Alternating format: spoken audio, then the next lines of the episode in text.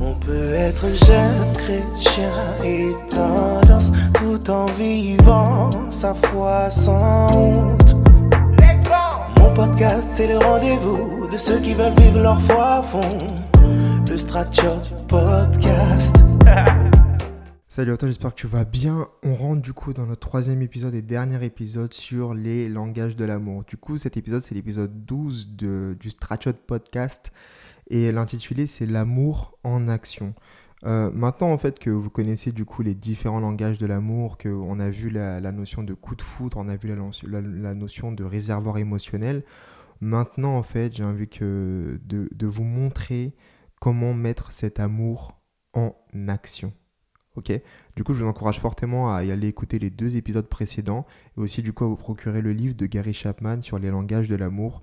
Euh, je vous encourage à vous le procurer directement au sein d'une librairie chrétienne. Hein Soutenons-nous entre chrétiens, d'accord? Du coup, là, ça il y aura deux parties. La partie 1, ça va être découvrir notre langage de l'amour. Et la partie 2, l'amour résulte d'une décision. Ok?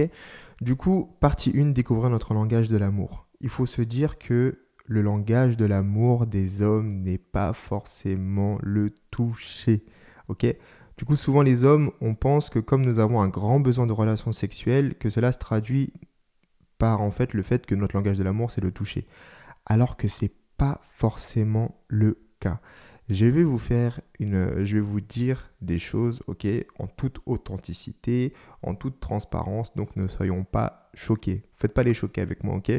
Du coup, le désir de relation sexuelle chez l'homme est stimulé par la formation des spermatozoïdes et du liquide séminal dans les testicules. Quand les glandes séminales sont pleines, il se produit chez l'homme un désir physique de les vider. Le désir masculin de rapport sexuel a donc une cause physiologique. Alors que chez la femme, le désir sexuel s'enracine principalement dans ses émotions, rien de physique en elle ne la pousse à vouloir des rapports sexuels. Et en fait, c'est à cause de ce besoin physiologique que les hommes, on a l'impression que notre langage de l'amour, c'est le toucher, alors que ce n'est pas forcément le cas. Et messieurs, ne comptez pas sur vos femmes pour avoir des rapports sexuels si vous, derrière, vous ne faites pas en sorte de remplir leur réservoir émotionnel, ok? Parce que c'est lorsque la femme, elle se sent aimée, lorsque la femme, elle se sent vraiment écoutée, comprise, etc., qu'elle aura envie d'avoir des rapports sexuels avec vous en fait. C'est pas en mode toute la journée, vous, vous, la traînez dans la boue, vous faites rien pour elle, et le soir quand arrive le coucher, vous dites allez vas-y viens chérie, on va s'amuser. Bah non, non, c'est pas, c'est pas ça. J'ai envie de vous dire c'est un peu, c'est un peu, c'est un peu donnant donnant en fait. Euh, je vous dis pas que, que comment dirais-je que les relations sexuelles ne sont pas importantes dans un couple. Non, mais juste pour faire comprendre que si le réservoir émotionnel, même si votre réservoir émotionnel, messieurs, n'est pas rempli, vous n'allez plus avoir envie forcément d'avoir des relations sexuelles en fait. Peut-être que physiologiquement oui, mais émotionnellement non, et ça va vous créer un blocage et vous n'allez plus en avoir envie. Et pour vous, mesdames, c'est pareil en fait. C'est-à-dire que si votre réservoir émotionnel n'est pas rempli, vous n'allez pas avoir envie de votre conjoint, de votre moitié.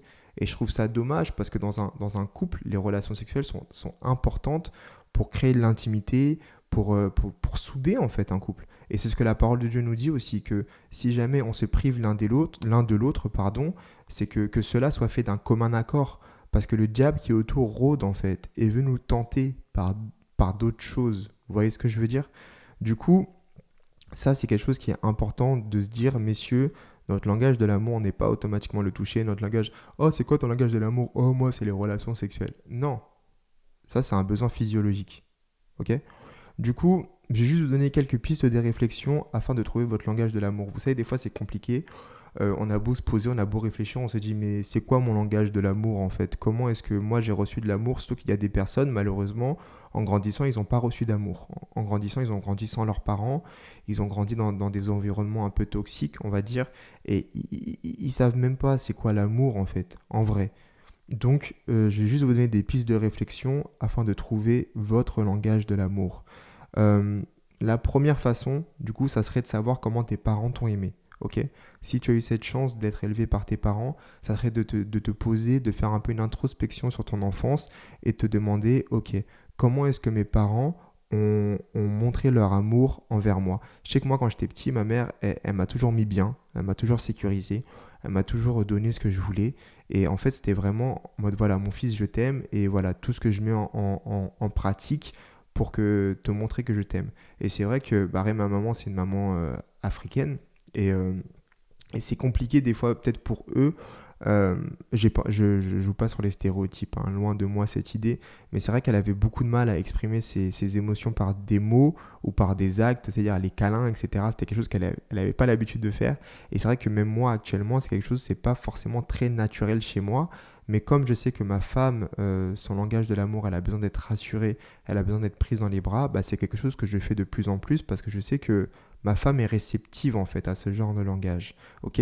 Donc vous aussi posez-vous, dites-vous bah comment est-ce que mes parents m'ont aimé, comment je me sens aimé, comment je me suis senti aimé dans mon enfance, c'est quoi les périodes de ma vie où je me suis plus senti heureuse, aimée, appréciée et pourquoi. Ok? Le du coup là je vais vous donner du coup trois autres moyens par lesquels vous pouvez découvrir votre langage de l'amour. Euh, vous pouvez le découvrir dans ce que votre moitié fait ou omet de faire. Qu'est-ce qui vous blesse le plus? L'inverse correspond vraisemblablement au langage d'amour le plus expressif pour vous. Ça veut dire que dans ce que votre conjoint omet de faire, dans les choses que vous lui demandez de faire mais qu'il ne fait pas, c'est quoi les choses qui vous blessent le plus Ok? Et dans ces choses-là, normalement, se trouve votre langage de l'amour parce que c'est ces choses-là qui vous atteignent le plus. Ok?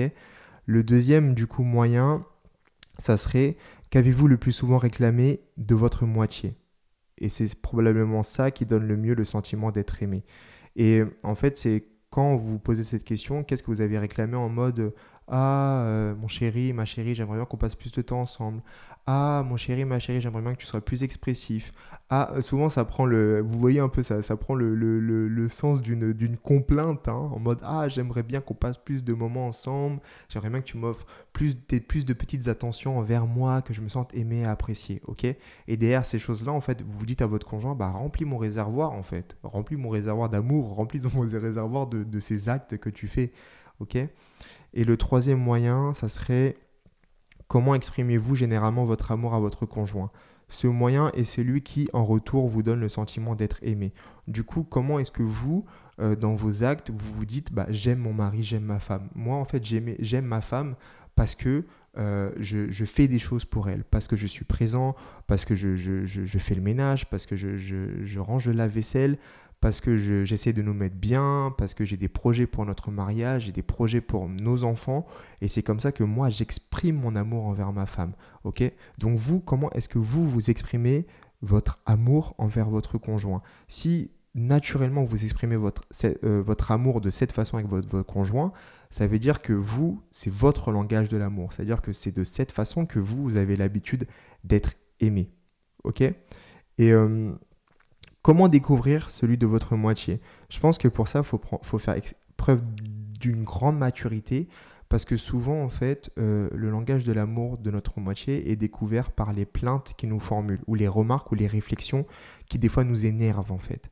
En mode ah bah euh, vas-y t'as rien fait aujourd'hui, euh, t'as même pas même pas fait la vaisselle. Ah vas-y ça fait ça fait belle lurette, ça fait belle lurette. Ça fait des années, tu m'as rien offert, je compte pas pour toi. vous voyez?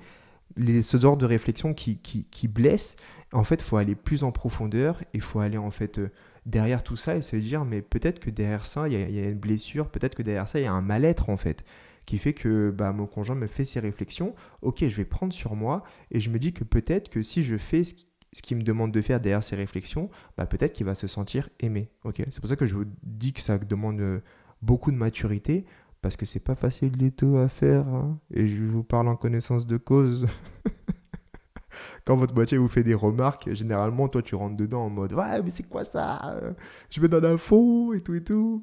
Mais non, il faut prendre sur soi et se dire Ok, elle m'a fait une réflexion, j'ai un peu le seum, mais euh, je vais prendre sur moi et je vais me dire derrière ça, euh, qu'est-ce qu'elle a voulu m'exprimer Ok, elle m'a dit que je fais rien, je fais je l'aide pas avec les tâches ménagères bah peut-être que derrière en fait elle a envie que je l'aide avec les tâches ménagères. Et peut-être que bah en fait son langage de l'amour c'est les services rendus. Et que lorsque je l'aiderai avec les tâches ménagères bah elle se sentira plus aimée. Ok? C'est ça le process que je vous demande de mettre en place. Euh, du coup deuxième partie deuxième et dernière partie du coup de cette série sur les langages de l'amour ça serait juste de vous dire que hum, l'amour résulte d'une décision. ok? Et que du coup, euh, quand je parle d'une décision, c'est aussi du fait que la Bible doit être notre moteur. Vous savez, lorsque Dieu, en fait, Dieu est amour. ok? C'est-à-dire que des fois, ça peut être compliqué quand notre réservoir émotionnel est vide, surtout. On peut avoir de l'amertume, on peut être amer, on peut être en colère des fois contre notre moitié parce que cette personne n'a pas réussi à remplir notre réservoir émotionnel. Et ça veut dire qu'au fur et à mesure, au fur et à mesure des disputes, au fur et à mesure des tensions, bah, on peut avoir le seum, en fait, la haine envers notre moitié. Ce qui est dommage, mais ça peut arriver. Donc toi, en fait, qui as envie de, de faire ces efforts, c'est j'ai envie de t'encourager à prendre cette décision, à te dire oui, ok, bon, là ça ça ne, va, pas, ça ne va pas bien, mais je vais te prendre cette décision d'aimer mon conjoint en fait. Comme ce que la parole de Dieu nous dit. La parole de Dieu nous dit aimez votre prochain comme, euh, comme nous-mêmes. Et aussi elle dit de traiter les personnes d'en face de la même façon que nous, nous aimerions être traités. On veut recevoir de l'amour de la part de notre moitié. Donc nous commençons à donner de l'amour à notre moitié. Et en fait dans le livre de Gary Chapman, il avait pris un exemple d'une femme en fait qui est en tension avec son mari depuis des années. Et il lui a dit écoutez madame, vous êtes chrétienne. Son conjoint n'était pas chrétien. Elle dit Écoute, écoutez, madame, vous êtes chrétienne. Euh, qu'est-ce que la parole de Dieu vous dit? Donc, du coup, il lui a expliqué ce que je viens de vous expliquer. Et il lui a dit Bah, écoutez, quand vous rentrez ce soir, posez-vous avec votre conjoint et dites-lui J'ai envie d'être une meilleure épouse. Euh, qu'est-ce que tu voudrais que je fasse? Qu'est-ce que vous voudrais que je fasse qui fera que pour toi, ça ira mieux et pour toi, je serai une meilleure épouse, en fait? Et Gary Chapman, du coup, lui a dit Bah, peut-être qu'il va se moquer de vous ou autre, mais faites pas attention. Ok Faites une liste de ce que lui, il vous demande de faire et faites-les. Ok Et vous allez voir en fait qu'au fur et à mesure, bah, ça va aller mieux dans votre couple. Et c'est ce qui s'est passé en fait. C'est-à-dire que les premiers mois, bah, il s'est un peu moqué, etc. Après, bah, il s'est dit, bah, ma femme est déchire en fait. Et après, lui-même, il a essayé de savoir qu'est-ce que sa femme voulait et comment sa femme se sentait aimée. Il a mis en pratique ces choses aussi. C'est-à-dire que si vous voulez récolter de l'amour, semer de l'amour. C'est la loi de la semence et de la moisson. Si vous voulez récolter des moments de bonheur, semez du bonheur. Ok? Et c'est, c'est, simple, c'est à la fois simple et compliqué à la fois parce que aimer, c'est une décision, c'est, un peu moins glamour de ce qu'on vous, on vous aimerait vous faire penser, mais c'est vrai en fait. Quand tu, tu décides d'aimer, c'est pas quelque chose qui te tombe dessus. Tu décides d'aimer ta moitié, tu décides d'aimer euh, ta moitié malgré ses défauts, malgré tout ça. Et tout ça, en fait, ça part des langages de l'amour. Ok? J'espère qu'en tout cas cette série vous a béni. J'espère que vous avez retiré de bonnes choses sur ça. N'hésitez pas à me faire des retours sur les réseaux sociaux. Euh, mon nom d'utilisateur c'est le Stratiot, que ce soit sur Twitter, TikTok ou Instagram. Je suis plus actif sur Instagram, donc du coup n'hésitez pas à m'envoyer des messages sur Instagram, me faire des retours par rapport à ce podcast, s'il vous bénit ou pas. Soyez sincère, soyez transparent et authentique dans vos retours. Euh, n'hésitez pas du coup à vous abonner euh, à le Stratchot Podcast, quelle que soit la plateforme sur laquelle vous vous trouvez. N'hésitez pas aussi à mettre une note, ça, ça aide au niveau du, classement euh, du podcast sur, la, sur votre plateforme d'écoute. Et donc voilà, on se retrouve dans le prochain épisode. Soyez bénis et peace. Le Stratchot Podcast. Retiens le hashtag Vitamine